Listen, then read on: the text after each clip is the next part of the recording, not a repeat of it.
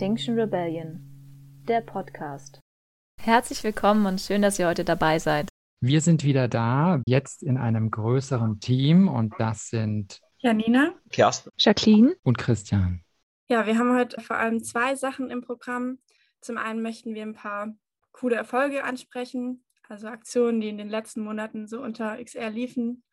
Und dann haben wir auch noch ein Interview für euch. Das haben Jacqueline und Kersten mit Robert und Lea geführt, zwei Menschen aus der Strategie AG, die ja vor kurzem den Rebellionsplan veröffentlicht haben. Gleich geht's weiter mit den Erfolgsmeldungen. Doch vorher würde ich euch gerne noch mal kurz darauf hinweisen, dass wir leider dieses Mal eine relativ schlechte Audioqualität haben. Leider sind da ein paar Fehler passiert und wir haben die auf dem Schirm und werden die bei den nächsten Folgen hoffentlich sehr gut beheben können. Daher eine kleine Entschuldigung vorab und dennoch viel Spaß bei den weiteren Inhalten. Los geht's mit den Erfolgsmeldungen. Ja, es gab eine coole Aktion in Erfurt. Die XR-Gruppe hat dort zum siebten globalen Klimastreik im März eine neue Aktionsform ausprobiert und ziemlich viel Lob und Aufmerksamkeit bekommen. Die haben an Tramhaltestellen Lautsprecher befestigt und dort Nachrichtenausschnitte und Ansprachen zur drohenden Klimakatastrophe gespielt. Da gibt es auch ein ganz cooles Aktionsvideo, das äh, verlinken wir euch in den Show Notes. In Erfurt gab es ja auch ein Klimacamp oder gibt es vielleicht sogar immer noch. Das ist in der Innenstadt. Und es gibt auch ein Klimacamp in Bremen. Da gab es erst Streit. Das Gericht hatte das erst verboten, aber dann haben die Einspruch eingelegt und wurde dann jetzt doch erlaubt. Vorm Rathaus ist da ein Klimacamp. Ja, cool. Mal schauen. Vielleicht breitet sich das ja noch ein bisschen aus in ein paar weitere Städte. Eine weitere coole Aktion war in Essen. Dort haben XR Rebelli zusammen mit Public Space Intervention und ein Dutzend Werbetafeln im gesamten Stadtgebiet mit Grafiken überklebt. Das waren Grafiken zum globalen Temperaturanstieg in Verbindung mit dem CO2-Ausstoß und ging einfach darum, Menschen in ihrem Alltag zu erreichen und zum Nachdenken zu bringen. Aber es ging auch darum, auf den Missstand hinzuweisen, wie der öffentliche Raum mit Werbebotschaften gefüllt ist und wie wenig Platz gleichzeitig für relevante Inhalte ist, wie eben die existenzielle Bedrohung durch die Klimakrise. Auch da gibt es ein cooles Video, können wir genauso verlinken. Ja, das sind ja auch sehr gute Aktionsformen, die man Corona-konform machen kann im Moment. In München haben sie auch mal wieder zwei öffentliche Brunnen mit giftgrüner Farbe gefärbt, um einfach auch auf das Thema aufmerksam zu machen, die Zerstörung der Ökosysteme. Oder in Leipzig, da haben sie zwei Nordseefilialen abgesperrt mit so Sperrband und Warnschildern, äh, geschlossen wegen Ausbeutung. Da sollte einfach generell auf die ausbeuterischen Methoden der Fischereiindustrie aufmerksam gemacht werden. Ging jetzt also gar nicht speziell unbedingt um Nordsee direkt, aber natürlich ist Nordsee einer der großen Player in Deutschland, was Fischerei oder zumindest Verkauf von Fischprodukten betrifft. Ja, krasse Aktion auf jeden Fall. Das sind jetzt auch nur ein paar Beispiele von vielen Aktionen, die in den letzten Monaten so stattgefunden haben, die wir hier gar nicht alle nennen können. Eine letzte Aktion, die wir nicht ungenannt lassen wollen, ist aber noch die erste Rebellion of One die in Deutschland und in der Schweiz stattfand. Ursprünglich kommt es ja aus UK. Hier fand es dann zum ersten Mal am 27. März statt, direkt in über 40 Städten mit über 100 Rebelli auf der Straße. An dem Tag gab es dann einen Livestream auf YouTube. Für Menschen, die aber neu dabei sind, vielleicht nochmal ganz kurz das Konzept dahinter. Es geht darum, dass sich Menschen alleine auf die Straße setzen und dort alleine Verkehr blockieren und das aber gleichzeitig an zig Orten in zig Städten. Die Aktivisten haben dann ein Schild vor sich und auch ein Schild am Rücken mit einer kurzen und klaren Botschaft, wovor sie Angst haben und warum sie dort sitzen. Ich glaube, am eindrücklichsten ist es, wenn man es mal gesehen hat. Es gibt einen ganz coolen Videozusammenschnitt, den verlinken wir euch. Und es gibt auch einen tollen Blog-Eintrag von einer Göttinger Ärztin, die aktiv ist bei XR Familien. Das ist ziemlich krass zu lesen oder ich fand es zumindest ziemlich krass. Auch das verlinken wir euch mal. Bevor es rübergeht zum Interview, noch kurz die Information, dass zurzeit eine bewegungsweite Widerstandsabfrage zu unserer ersten und zweiten Forderung läuft. Da könnt ihr angeben, ob und wie hoch eure Widerstände gegenüber unserer aktuellen ersten und zweiten Forderung sind und ob und wie hoch eure Widerstände gegenüber einem Änderungsvorschlag sind. Die Abstimmung läuft noch bis zum 15. Juni. Den Link packen wir in die Show Notes. Und dann gebe ich jetzt ab an Jacqueline und Kersten mit dem Interview. Ja, hallo Robert, hallo Lea, schön, dass ihr da seid. Heute wollen wir einen Blick auf die Strategie und den Rebellionsplan werfen. Robert, magst du uns einen kleinen Überblick erstmal geben? Ja, gern. Wir haben in den letzten Monaten mit vielen Leuten geschaut, wo stehen wir eigentlich mit Extinction Rebellion in Deutschland und wie geht es gerade der Gesellschaft und was bedeutet das für das ganze Jahr 2021, was können wir da machen. Und haben unterschiedliche PGs und AGs dran gearbeitet und haben einen Entwurf gemacht, was wir dieses Jahr auf die Beine stellen können.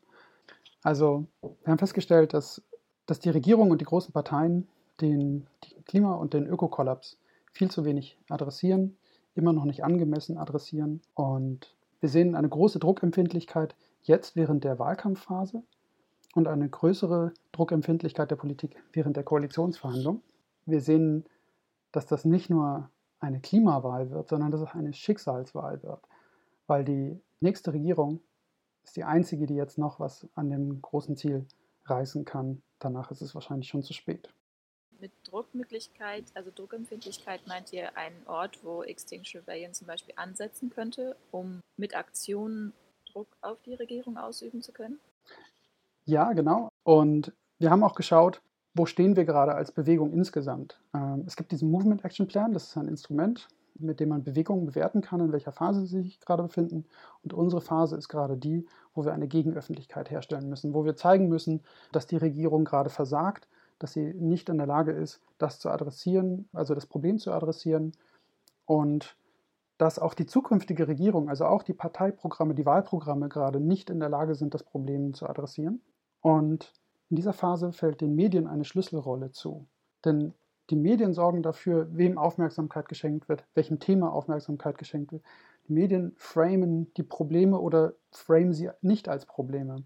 Daher fällt dieses Jahr auch ein großer Fokus für uns auf die Medien. Das ist auch etwas, was wir am 27.05. machen mit der dezentralen mhm. Wave in ganz Deutschland. Mit Framen meinst du dann, dass, also, dass es darauf ankommt, wie die Medien die Nachrichten oder die Informationen in den Kontext setzen und in Beziehung setzen? Ganz genau. Damit meine ich, dass sie zum Beispiel Klimakrise oder Klimakatastrophe oder Klimakollaps sagen, statt Klimawandel. Oder dass sie nicht nur sagen, die SPD möchte 2045 als Klimaneutralitätsziel für Deutschland definieren, sondern auch sagen, dass das gar nicht 1,5 Grad kompatibel ist, dass das überhaupt nicht reicht. Lea, magst du noch was zu den Zielen sagen, die ihr ausgearbeitet habt im Rebellionsplan? Ja, sehr gerne. Also aus all dem, was Robert gerade gesagt hat, ähm, sind dann vier Ziele entstanden für unseren Fahrplan dieses Jahr. Äh, das ist als erstes ähm, Zehntausende mobilisieren, ähm, vor allen Dingen auch unsere Kämpfe verbinden und mit mehr Gruppen uns zu solidarisieren. Als zweites mediale Aufmerksamkeit, sowohl also die Medien als Institutionen zu adressieren, die ihren Teil beitragen sollen, als auch ähm, ähm, Aufmerksamkeit zu erlangen. Als drittes das System mit all seinen Problemen aufzuzeigen und Sympathien für unsere Bewegungen zu gewinnen als viertes die Eskalation, wo wir dann aufbauend auf den ersten drei Schritten äh, im Herbst hoffentlich genug Druckkraft auf die Regierung haben, damit sie handeln muss.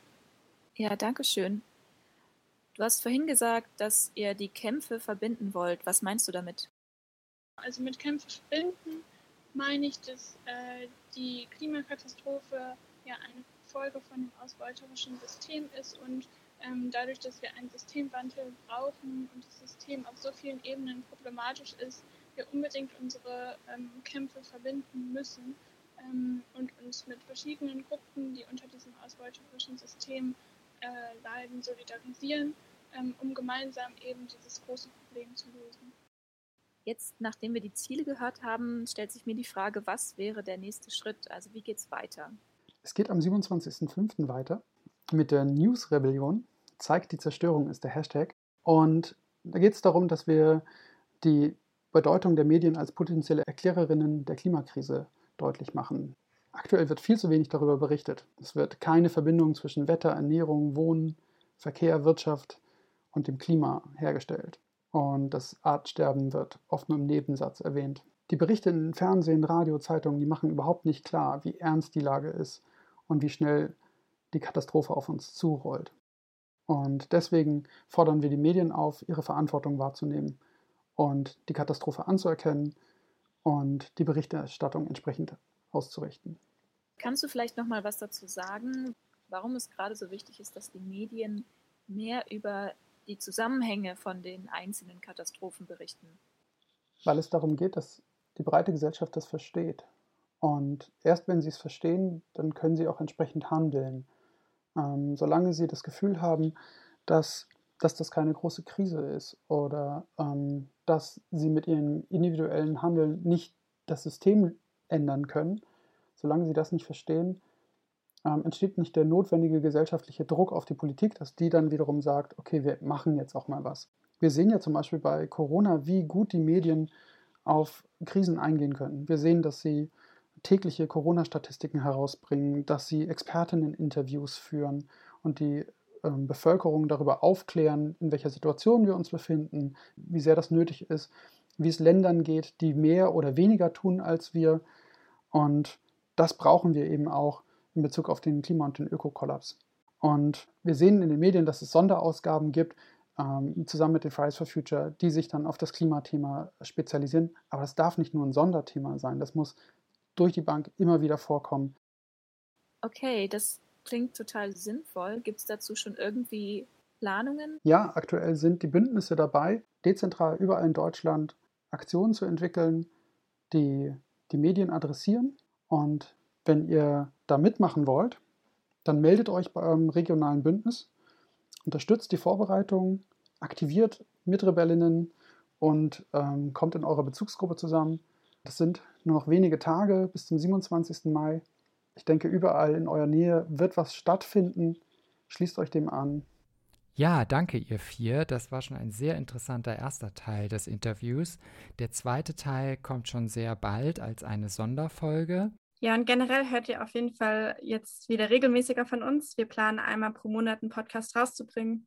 Deswegen, ähm, ja, schaut gerne ab und zu rein, ob schon ein neuer da ist. Und vergesst nicht, bei euren Bündnissen nachzufragen, was die planen. Bei der dezentralen Wave machen echt sehr viele was. Es gibt Aktionen und Demos in Hamburg, Stuttgart, Leipzig.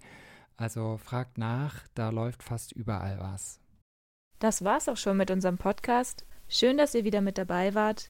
Bis zum nächsten Mal, wenn es wieder heißt Liebe, Mut und Rebellion.